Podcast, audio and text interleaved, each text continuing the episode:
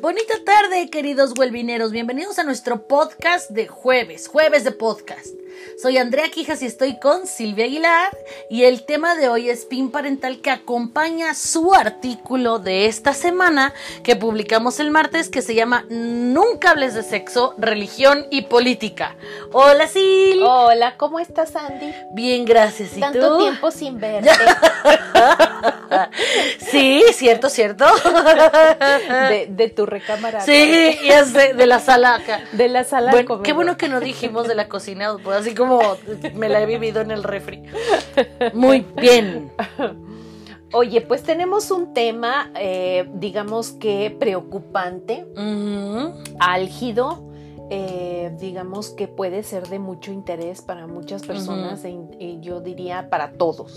Pero yo creo que lo más importante es darle difusión porque hay cosas que pasan no en México, sino en el mundo, en la vida, y no todos estamos conscientes de lo que está sucediendo. No solo ¿No? en México. Entonces, claro. ajá, eso es lo que, a lo que voy. Ahorita vamos a hablar de algo que nos atañe Sí. en México, pero hay gente que no nos escucha en México. Chécate qué onda con el PIN parental en tu casa, ¿no? Claro. ¿Y tú qué opinas acerca de esta, de esta frase Mm, de eh, que, que dice yo educo a mis hijos como a mí se me da la gana? ¿Qué opinas de esa, de esa frase? Yo opino que esa frase viene de una mamá fálica. Freud y yo, ayer que estábamos chismeando en el café en Viena, ok, a ver. O sea, ¿qué te dijo Freud? sí, rápidamente los padres fálicos son, no sé si alguna vez han visto el meme de la, de la nutria que agarra a su bebé y dice, I made this, o Ajá. yo hice esto, Sí, ¿no? claro, claro. Ese es como el resumen del padre o la madre fálica. No voy a entrar en grandes intensidades psico- este, psiquiátricas, psico Analíticas. analíticas, pero básicamente es este papá o mamá que consideran que el niño es una extensión Así de es. su propiedad y, que el niño refleja en él Sí. Todo. Entonces, por ejemplo, ¿qué van a pensar? ¿Qué, qué van a decir de tu mamá es una cochina si tú no limpias, Claro, no? claro. ¿Qué van a pensar que tu papá es doctor y que no puedo tener un hijo doctor? ¿Sabes? Ese tipo de cositas. Entonces, si tú dices que yo puedo, ¿qué dije? Que Yo educo a mis hijos como se me da la gana. porque soy tu madre y te voy a chanclear, pues sí, señora, o sea, soy de su pertenencia, entonces no, no hay como mucho espacio. Claro, ¿No? claro. Y además obedeces a un miedo terrible, ¿no? Bueno, como papá, como claro. papá obedeces a un miedo, ¿no? Yo educo es, es como, por ejemplo, el, el, eh, eh, esta, esta, em, este comando de yo educo a mis hijos como a mí se me da la gana, pues viene después de una posible em, crítica o una posible observación de que pues las cosas se pueden hacer de mejor manera, ¿no? Exacto, sí. O sea, como que es este miedo Ese miedo. Es, se llama la disonancia cognitiva, cuando mi realidad y la realidad son diferentes.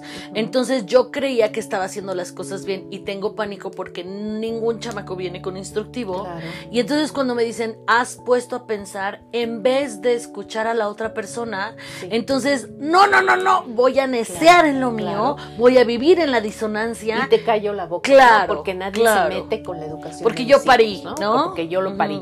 Exacto, sí. Bueno, pues eh, creo que quise hablar de esto como preámbulo a esta ley que se aprueba eh, ahora en este mes, que se llama la ley del PIN parental. Lo, la describo en el, en el blog, en el artículo que escribí, pero eh, pues para quienes no lo hayan leído, el PIN parental es una ley que permite a los padres de familia decidir sobre qué tipo de educación recibirán sus hijos en relación a sus convicciones y sus creencias religiosas. que mini, el PIN parental viene, o sea, y pues, ¿por qué recibe este nombre?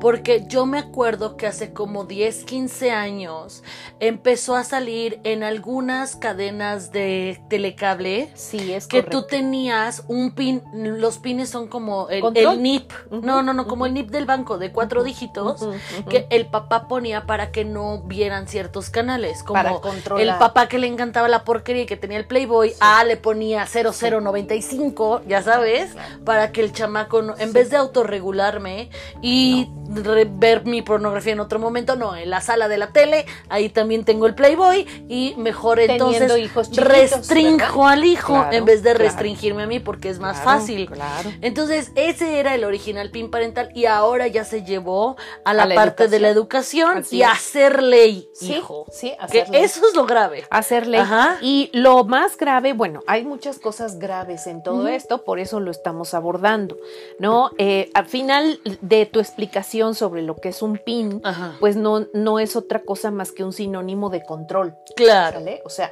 yo puedo controlar lo que tú ves, lo que no Ujú. ves. Yo puedo controlar lo que tú estudias, lo que no Lo que estudias. sabes lo que y sabes lo que no y lo que no sabes. sabes. Y además, eh, lo que sabes lo voy a controlar en relación a mis convicciones, Claro. a mis eh, eh, religiones, a mis creencias, ¿no? En- ahora, nota el pie. Hay un montón de papás a través del tiempo que han hecho esto. Por ejemplo, los papás que deciden criar a sus hijos en sectas están ejerciendo ese derecho, Sí, ¿no? sí, sí, sí. Los papás que deciden esconder a hijos que tenían algún tipo de discapacidad eligen. Entonces, técnicamente no es nada nuevo que No. un papá tenga como potestad absoluta o control Claro, absoluto. Creo que lo más importante es estresar porque al ser ley Ajá. es un problema. Es un problema, básicamente, bueno, porque es anticonstitucional. Es anticonstitucional desde el momento en que tenemos un artículo tercero de la educación que habla de que la educación que se imparta en el Estado, Federación o municipios tenderá a ser eh, un derecho para todos, armoniosa y a desarrollar todas las competencias armoniosamente desde el punto de vista laico, gratuito y obligatorio, ¿no? Para todos, lo- todos tenemos ese derecho. Entonces, el que un agente como, bueno, una figura padre de familia, está, eh, quiera controlar esa educación laica, gratuita y obligatoria para todos, es, está atentando contra el artículo tercero de la Constitución. Sí, y además yo creo, digo, no soy abogada, pero el derecho del niño de recibir educación se ve hasta cierto punto coartado por esta ley. Una cosa es que, por ejemplo, yo fui a escuela de monjas y estuve con los jesuitas. Mini, tú como mamá escogiste que esa era la mejor opción, pero nunca restringiste y nunca prohibiste. No. Esa es la diferencia. O sea, los papás ahorita pueden escoger entre Claro. una escuela pública, una claro. privada, una Montessori, una bilingüe, Sí, una que enseñe en mandarín, en llevarlos a clase de taekwondo en la tarde. O sea, sí, todos los papás tienen ese derecho, pero cuando lo haces por ley, Claro. en donde ya vas a tener que como coaccionar, Coaccionar. Coaccionar, ya no está padre, porque es una ley. No, claro, y además eh, que yo te estoy, em, digamos, eh, quitando, arrebatando el derecho a tomar tus propias decisiones a través del conocimiento, Claro. ¿no? Porque yo recuerdo, bueno, cuando ustedes eran pequeños, yo los bauticé porque yo soy Claro. católica, ¿no? Este, los bauticé y pues yo les enseñé lo poco que sabía de religión, por cierto. Pero porque Este, a mí y me sí, mandaste a mí en la primera comunión y Sí, yo hice sí, como un seminarillo. Sí, como unas claro, claro, claro. ahí. Y porque yo lo viví también, ¿no? Yo también fui a escuela Claro. católica y también hice mi primera comunión así como ustedes. Y bueno, normalmente uno va pensando en darle a los hijos, pues, eh, lo que uno conoce y lo que uno sabe.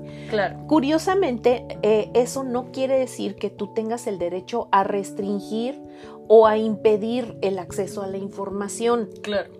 A mí me parece que lo más inteligente es acompañarlos a ustedes, a los hijos, en este proceso de información. A ver, que sí y que no, porque va a llegar un momento en- de la edad en el que, por ejemplo, en el caso de ustedes, estaban en prepa, llega el internet, llega el chat, llega este, las páginas, llega esto, y ustedes empiezan a investigar porque tienen la curiosidad sobre conocer otro tipo de religiones, ¿no?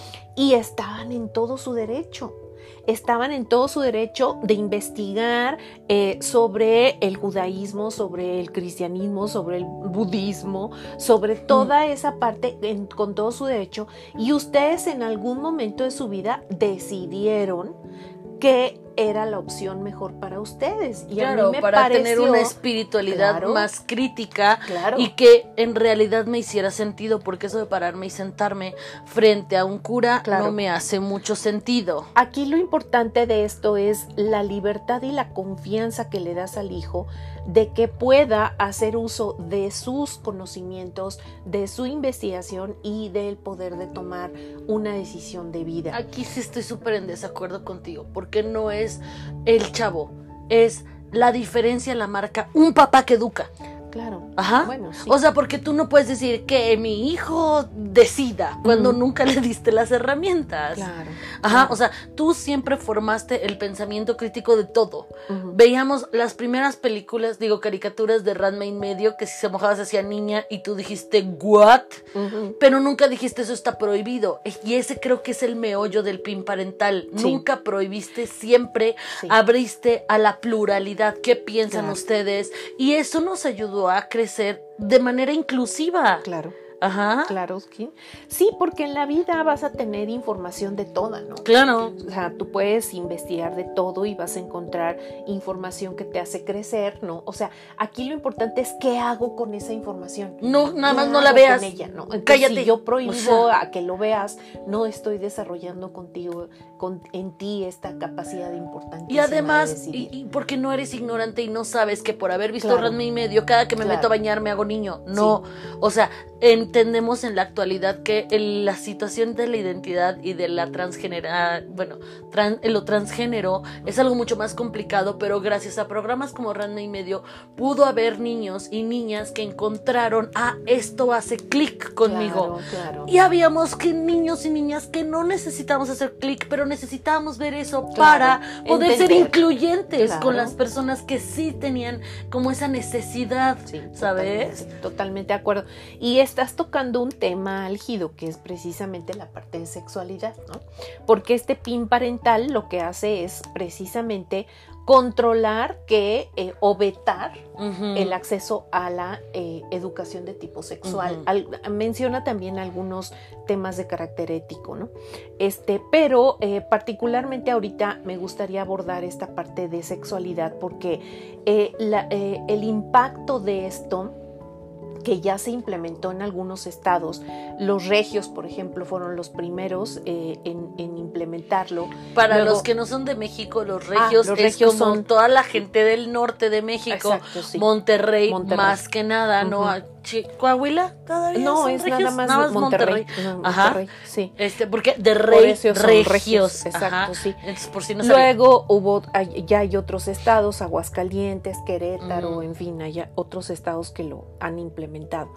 Eh, a mí me parece una situación muy delicada, muy grave, porque el impacto de eh, la falta de educación sexual en nuestro país nos ha cobrado facturas muy, muy Sin pin caras, parental. muy altas, ¿no? Ya sin pin parental. En nuestro diplomado de educación emocional para docentes tenemos un módulo específicamente de sexualidad porque nosotros consideramos que los profesores no están capacitados para brindar educación sexual, ¿sí?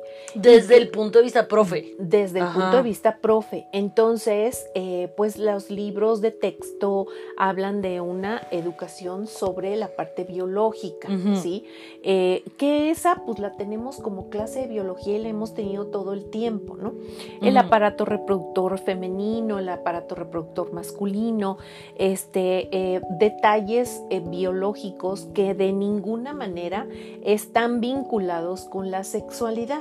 O que son una parte pequeña. Sí, O sea, nuestra identidad sí. va más allá de si hay un órgano y su función. Es como si dices, yo solo soy persona porque tengo un corazón y respiro con pulmones. No, No. ¿saben? Ujú, Ajá. Entonces, bueno, eh, eh, pensamos que la sexualidad es un aspecto tan importante en el ser humano, tan importante, y que en la medida en que tú ejerces una sexualidad sana, saludable, eh, es en la medida en que tú recibes la información adecuada para ello. Yo quiero aquí hacer un pequeño espacio que puede escucharse medio legal, pero no es tanto y es muy importante. El PIN parental está transgrediendo la soberanía personal. Sí. La soberanía personal se define como la propiedad de uno mismo. Todo individuo tiene el derecho natural de controlar su cuerpo y su vida. Ajá, por el simple hecho de respirar Fíjate y de ser humano, ¿sale? Ahora, si por alguna razón me dices, bueno, pero soy tu madre, está bien, pero aunque seas mi madre, la, este, la, la Comisión de, Derechos Humanos en México, sí. o sea, porque está el alto comisionado de los derechos humanos de la ONU y así, pero la de México tiene en particular, nosotros reconocemos a la fecha 14 derechos humanos reproductivos, sexuales, ¿sale? Y, de, y no vamos a ir entonces porque ese es como tema de otro café, como diría mi hermana, pero el, el derecho... El derecho 14, 11 me gusta porque dice derecho a la educación integral en la sexualidad. El 10 es derecho a la información actualizada, veraz, completa, científica y laica sobre la sexualidad. Exacto. Entonces, literalmente está atropellando estos derechos en particular porque soy tu madre, porque soy tu padre no es una respuesta suficiente. Ah, no, no, desde luego que no es, al contrario, es como si fuera yo dueño de ti, de tu vida. Y menos, perdón, que lo avale el, Estado. Claro. Ese es el problema. Porque si tú y yo nos agarramos el chongo, es mi casa, es mi familia, pero yo no te puedo demandar por ello, porque el gobierno no tendría que meterse. Es uno de los principios, y aquí, si a alguien no le parece, los vamos a extrañar mucho, pero por eso el gobierno no puede decidir quién se casa y quién no se casa. Ajá. Porque tú no puedes decir, estos ciudadanos tienen más derechos sobre aquellos. Tú eres un Estado, todos pagamos impuestos. Ese es el problema, que lo valide con ley. Sí. Ajá. Y eh, fíjate qué tan, qué tan necesario y qué tan urgente es esto, que la misma UNESCO publica una edición revisada de las orientaciones técnicas internacionales sobre educación en la sexualidad. Y la misma UNESCO, que es un apartado de la ONU, reconoce la necesidad a nivel mundial de que los niños reciban y de los jóvenes reciban una eh, educación sexual integral de calidad que aunque exista todo esto, aún muy aparte del PIN parental, no existe un eh, cuerpo de docentes formado, eh, capacitado para brindar educación de calidad en materia de sexualidad, como también hay muy pocos papás también capacitados para poder dar este tipo de información a sus hijos. Y creo yo, y creo yo, Andrea, que en vez de sentarme y educar en mis valores y decirte, hijo, esto es lo que nosotros creemos como familia, te lo compartimos, tú qué opinas, ¿no? Mejor prefieres decirte, no, eso está prohibido, no, no veas, no, no corres, no empujes, no grites. Así es. Entonces, en lugar de ser una herramienta para educar, es para quedarlos en la ignorancia. Claro. Y yo también echar la flojera, porque qué flojera sentarme a hablar con mis hijos. a nivel social, esto tiene un impacto muy, muy eh, grave porque si una, un joven, una niña, un niño no tiene educación sexual de calidad, tiene una, le estás disminuyendo o le estás quitando su oportunidad de detectar a tiempo el que haya sido abusado. Claro. ¿sí? Los abusos sexuales infantiles, la detección oportuna de los abusos sexuales infantiles se dan precisamente cuando en un espacio armonioso, de calidad, de educación, se habla de sexualidad y entonces el niño o la niña se, da, se da cuenta de que ha sido abusado.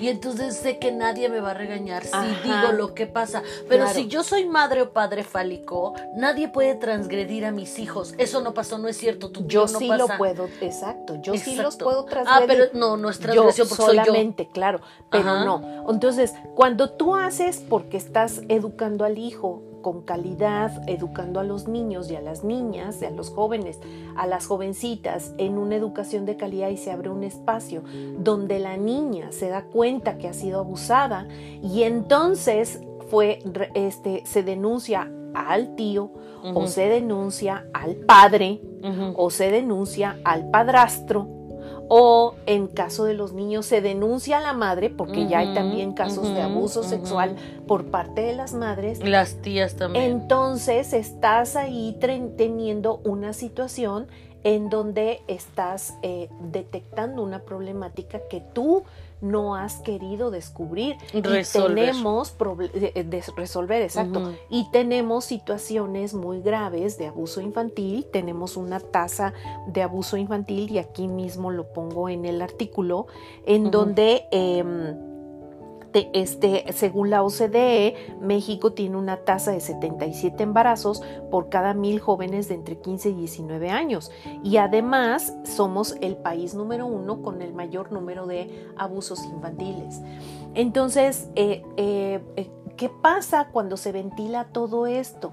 ¿Qué pasa cuando la misma madre está utilizando a la niña para... ¿Qué fue lo que pasó con la niñita esta que se perdió antes de la cuarentena? ¿Te acuerdas? Sí. En México fue un caso muy sonado que era una niñita que salió de una primaria este, pública con una vecina, ni siquiera era su familiar, pero la conocían, porque el marido de la señora le dijo que iba a venir su cumpleaños y que si no le traía una niñita, iba a violentar sexualmente a su hija y la señora en su sabiduría raptó a esta niñita que conocía para dársela al señor que la estuvo transgrediendo como por tres, cuatro días hasta que entregaron el cuerpo sin vida de la pobrecita. Han sido casos y, y son casos verdaderamente de terror. O sea, cualquier película de terror es superada por este tipo de historias y de lo que está sucediendo con los niños en nuestro país y en muchos países en Latinoamérica y todo esto eh, pues detona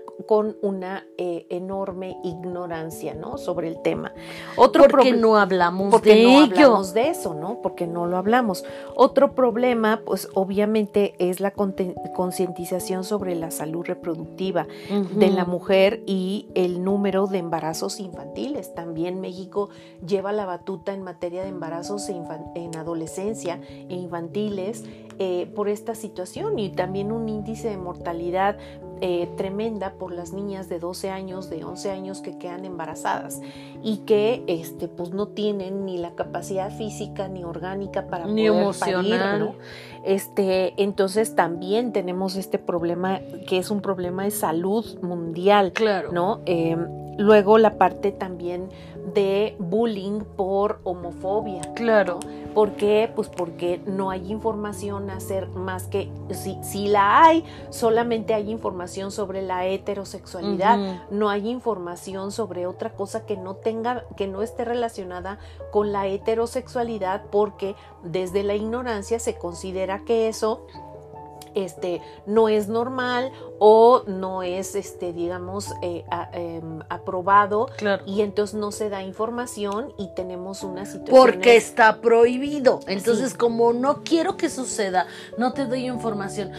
por ejemplo, esto es algo también, un caso que pasó, creo que hace un mes, hay una mujer trans, eh, creo que es medio famosa, se llama Ofelia.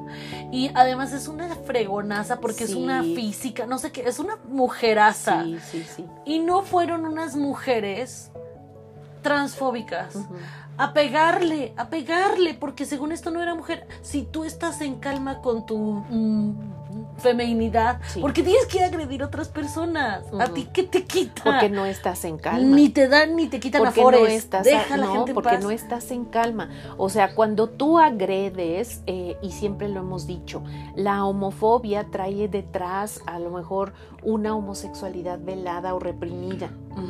Esta fobia a los homosexuales, este rechazo al transgénero, es, es, eh, esconde atrás de eso hay muchos miedos que están vinculados Y es que con es eso. problemas con tu propia Exacto. sexualidad, porque quien ejerce y vive su sexualidad desde la parte sana, desde la parte de bienestar, pues no te va a afectar en lo más Claro. mínimo que haya personas transgénero, que haya personas transexuales, que haya personas transvestis, que haya Claro. personas eh, no binarias. no binar- o sea, o cualquier sea- cantidad de opciones que hay ahora, ¿no? ¿Por qué? Pues porque tú estás contento, satisfecho y desde tu salud mental, emocional y sexual, pues tienes la posibilidad de empatizar y tener compasión por la otra persona. Que son dos áreas, o sea, el lado oscuro de la fuerza.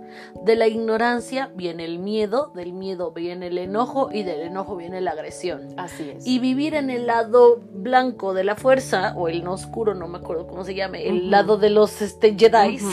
Sí, el lado es oscuro. el lado en el que tú estás tan contento que te da gusto la felicidad de los demás. Claro. Vives en la compasión, vives en la empatía, vives en la inclusión y, y quisieras que todos tuvieran los mismos derechos y luchas por los derechos. O sea, es como el movimiento de Black Lives Matters. Yo no soy afroamericana ni tengo descendencia africana y aún así creo que tienen derechos. O sea, no necesito cambiar mis niveles de melatonina para decir, ah, no, es que ahora ya me importa, Claro, ¿sabes? Claro. Pero claro. todo esto viene de información. Sí.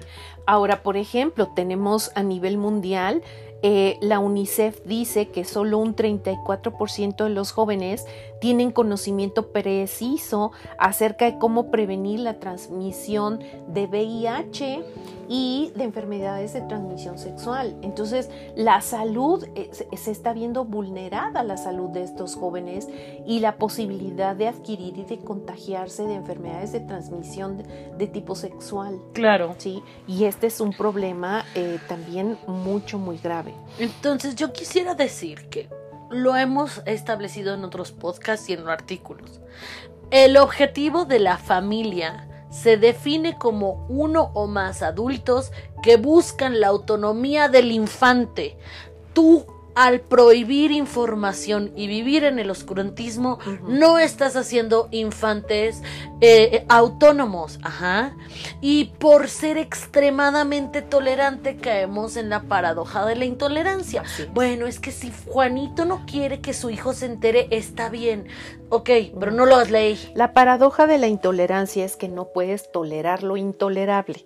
Ajá. Claro. No puedes tolerar a un intolerante, no puedes tolerar al homofóbico, no puedes Ajá. tolerar al racista, no puedes tolerar al violador, no puedes tolerar, o sea, como, como Porque aquel- transgreden a la sociedad. Exactamente, ¿no? Como por ejemplo, este, el, aquel escándalo, porque es que son los derechos del padre violador, ¿no? No, O sea, no. O sea, no, no. tú O sea, transgrediste los derechos no de la mujer. puedes hablar no, de no derechos. tienes abuela. ¿Sale? Entonces, la paradoja de la, de la tolerancia es que no se puede tolerar la intolerancia. Ujú. Ujú.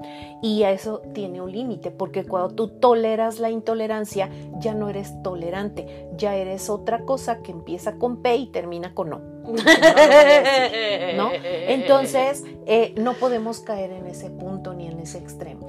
Ahora, si hay PIN parental en la escuela de tus hijos y tú decides no tomarlo porque tienes ganas de educar en tus valores, porque ese es tu derecho, sentar con tus hijos y decir, oigan, de esto, ¿qué opinan? Y tú te quieres echar la chamba, tienes un aplauso, Welvin, ¡yay! claro. Pero también si hay gente que está aplicando el PIN parental, obviamente nosotros no vamos a que ni los regañes, ni hagas marchas, no, No, ok, es un derecho que Claro, ellos ya claro. tienen por ley. claro. Y aquí nosotros jamás vamos a recomendar algo que vaya en contra de la ley.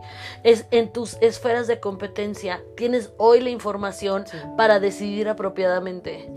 Nosotras te, eh, bueno, compartimos brevemente una experiencia que tuvimos dando un tema de, sexualidad con unos alumnos que estaban por graduarse de la carrera de psicología. ¿Te acuerdas que, dimos un, una pequeña, un pequeño cursito de sexualidad?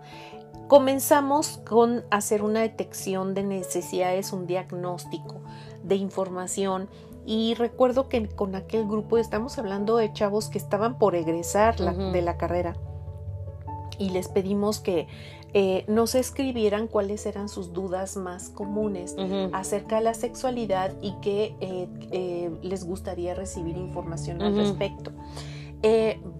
yo recuerdo que cuando nos sentamos a ver esas hojitas, pareciera que estábamos hablando con niños de primaria, ¿te acuerdas?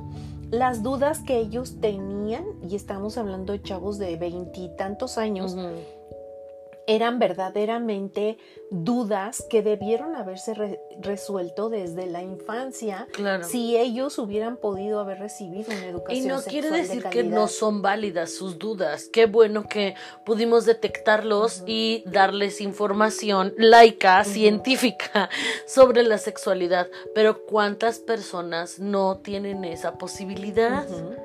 Ajá, ese es el problema. Entonces, creo que como para cerrar, nosotras votamos por la pluralidad, por la educación, por los valores reproductivos por encima del control, la negación y la ignorancia. Y votamos también por la capacidad de toma de decisiones cuando tú estás bien informado, ¿no? O sea, eh, creo que uno de los mayores orgullos de un padre o de una madre debe ser que tú hiciste una chamba buena claro. en un cierto periodo de la vida de tus hijos. A veces puedes pensar que hasta los 18 años, que hasta los 20, que, o sea, tú hiciste una buena chamba en relación a acompañarlos en este proceso de formación, de educación de todos los temas, o sea, una educación integral en valores, en sexualidad, en todos los temas y en todas las áreas de competencia, y que al final de esta eh, etapa de acompañamiento,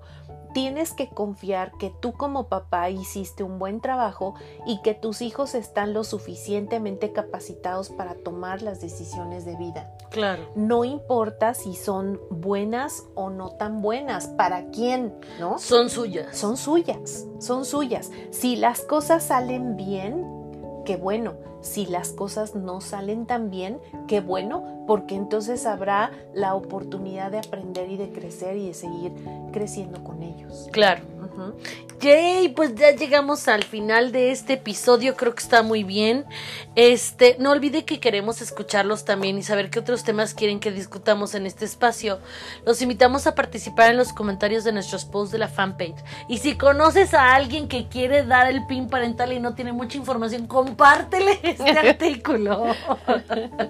Para que identifique sus miedos e identifique la la y vea si en realidad sabe de lo, lo, que está haciendo, ¿no? o sea, claro. Que tenga mejor información. Nos puedes encontrar en Facebook como Wellbeing Counseling o si te es más fácil puedes ir a nuestra página www.well-mediabing.com.mx y encontrar las ligas al blog y al Face. Les agradecemos por seguirnos y ser parte de esta comunidad de bienestar. Dale like, comparte y recuerda que trabajar en tu bienestar impacta en el bienestar de todos. Bye.